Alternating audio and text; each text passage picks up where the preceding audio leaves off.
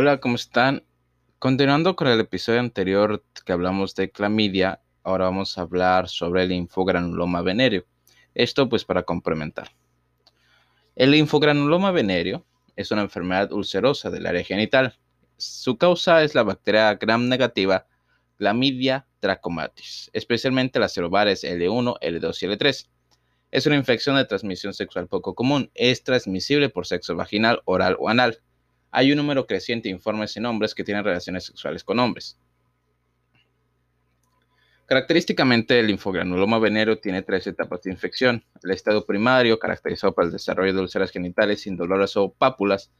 La etapa secundaria con el desarrollo de linfadenopatía inguinal y o femoral dolorosa unilateral o bilateral, también llamada bubones y el estadio tardío con estenosis, fibrosis y fístulas del área anogenital.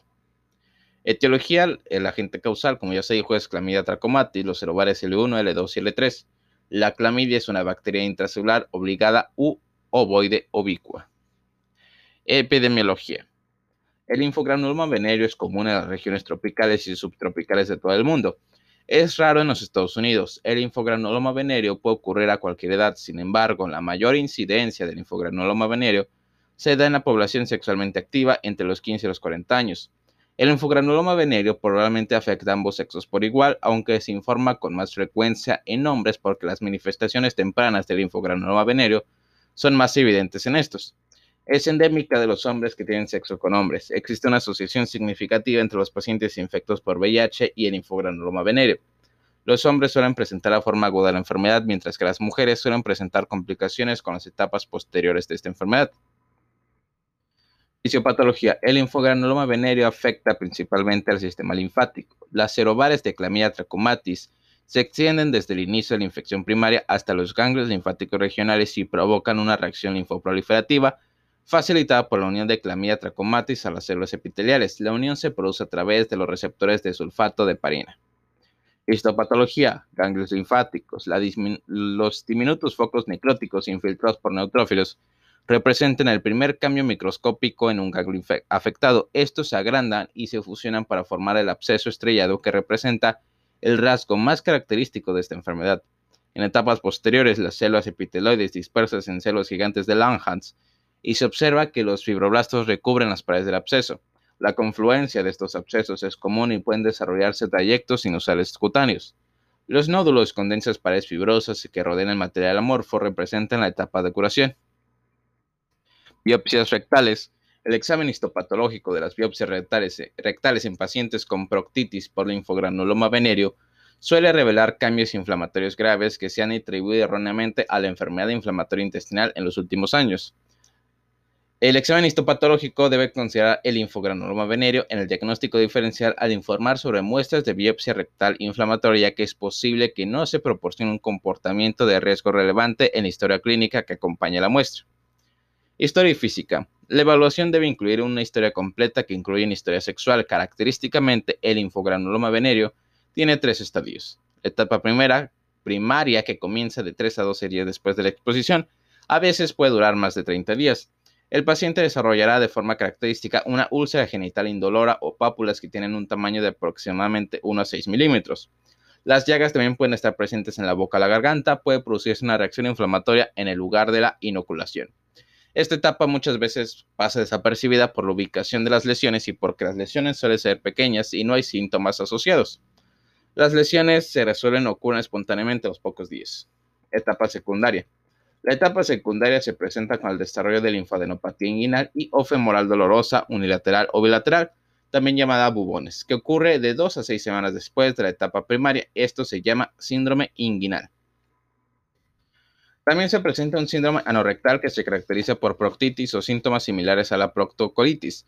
Dolor al orinar, sangrado rectal, dolor al defecar, dolor abdominal, dolor anal, tenesmo. Durante, y durante esta etapa pueden presentarse síntomas generalizados como dolores corporales, dolor de cabeza y fiebre. Este síndrome suele ocurrir cuando la transmisión es por vía anal. Un síndrome oral puede ocurrir en personas que contraen linfogranuloma venéreo por vía oral. Puede ocurrir linfadenopatía cervical. También hay informes de complicaciones sistémicas como neumonía y hepatitis. Secuelas tardías. Por lo general, ocurren cuando la enfermedad no se trata. necrosis y ruptura de los ganglios linfáticos, fibrosis anogenital y estenosis, fístulas anales. La elefantiasis de los órganos genitales también puede ocurrir en algunos casos. Evaluación. El diagnóstico es por sospecha clínica. Deben excluirse otras causas de ulceración genital y adenopatía inguinal. La base para un diagnóstico definitivo del linfogranuloma venéreo son las pruebas serológicas, que la fijación del complemento o microinmunofluorescencia o la identificación de clamidia trachomatis en muestras genitales, rectales y de ganglios linfáticos. Mediante cultivo, mediante cultivo prueba de, amplificación de ácidos nucleicos o inmunofluorescencia directa. Los hombres que tienen relaciones sexuales con hombres que tienen signos y síntomas de proctocolitis deben someterse a pruebas del linfogranuloma venéreo. En estos pacientes, la prueba de muestras rectales con la prueba de amplificación de ácidos nucleicos es el enfoque preferido como prueba de oro. La prueba del VIH debe considerarse en pacientes con una infección de transmisión sexual. Tratamiento y manejo. El régimen de tratamiento recomendado es 100 miligramos de doxiciclina por vía oral dos veces al día durante 21 días. Un régimen alternativo es la eritromicina 500 miligramos por vía oral cuatro veces al día administrada durante 21 días. La citromicina 1 gramo por vía oral como dosis única durante tres semanas también es un régimen alternativo eficaz. Todos los pacientes en los que se sospecha que tienen linfogranuloma venéreo, ya sea enfermedad genitulcerosa con linfadenopatía o proctocolitis, deben ser tratados empíricamente para linfogranuloma venéreo antes de que se establezca un diagnóstico oficial. Las pacientes embarazadas pueden recibir tratamiento con eritromicina, la doxiciclina y otras tetraciclinas. Deben evitarse durante el embarazo debido al riesgo de alteración del desarrollo de los huesos y los dientes. Los pacientes que tienen bubones fluctuantes o llenos de pus pueden beneficiarse de la aspiración del ganglio, que proporciona un alivio sintomático, aunque no se recomienda la incisión y el drenaje de los ganglios, ya que pueden retrasar el proceso de curación. Diagnóstico diferencial. Las infecciones de transmisión sexual son las primeras a considerar en el diagnóstico diferencial del linfogranuloma venéreo. La exclusión de enfermedades que causan ulceración genital y adenopatía inguinal como herpes simple, simple simple, sífilis, chancroide, herpes y granuloma inguinal ayudará a estrechar el diagnóstico. El VIH y el linfoma también pueden causar linfadenopatía generalizada. Las afecciones dermatológicas y los traumatismos que pueden causar ulceraciones genitales también deben estar en el diagnóstico diferencial. Pronóstico. El pronóstico es justo si se reconoce y se trata a tiempo. Complicaciones. Las complicaciones generalmente ocurren cuando la enfermedad no se trata necrosis y ruptura de los ganglios linfáticos, fibrosis anogenital y estenosis, además de fístulas anales. La elefantiasis de los órganos genitales también puede ocurrir en algunos casos, también se informa de complicaciones sistémicas como neumonía y hepatitis. Consultas en casos, en casos difíciles de diagnosticar y tratar enfermedades infecciosas, la consulta puede estar justificada. Se necesita una consulta quirúrgica para enfermedad terciaria o en etapa tardía si las complicaciones como fístulas o estenosis causan daño en el área anorrectal. Disuasión y educación del paciente. Los pacientes deben recibir educación sobre los signos y síntomas del reconocimiento temprano del linfogranuloma venéreo. Tener linfogranuloma venéreo puede aumentar el riesgo de los pacientes de contraer otras infecciones de transmisión sexual como VIH, hepatitis, sífilis, chancro, gonorrea, etc. Los pacientes deben aprender sobre la necesidad de usar condones u otras medidas de protección eh, mientras tienen la actividad sexual. Las parejas sexuales de los pacientes que dieron positivo o probablemente positivo también deben someterse a la prueba e iniciarse el tratamiento si es necesario. Los hombres que tienen sexo con hombres deben reconocer que el linfogranuloma venéreo prevalece en estas poblaciones y deben conocer los signos y síntomas de esta enfermedad. Perlas y otras cuestiones. Manejo de parejas sexuales en pacientes con linfogranuloma venéreo. Todas las parejas expuestas de pacientes probables o confirmados del linfogranuloma venéreo en los últimos 60 días deben recibir pruebas y tratamiento empírico con un régimen de clamidia, de oxiciclina 100 miligramos bioral dos veces al día durante 7 días o un gramo de eh, acitromicina en una sola dosis.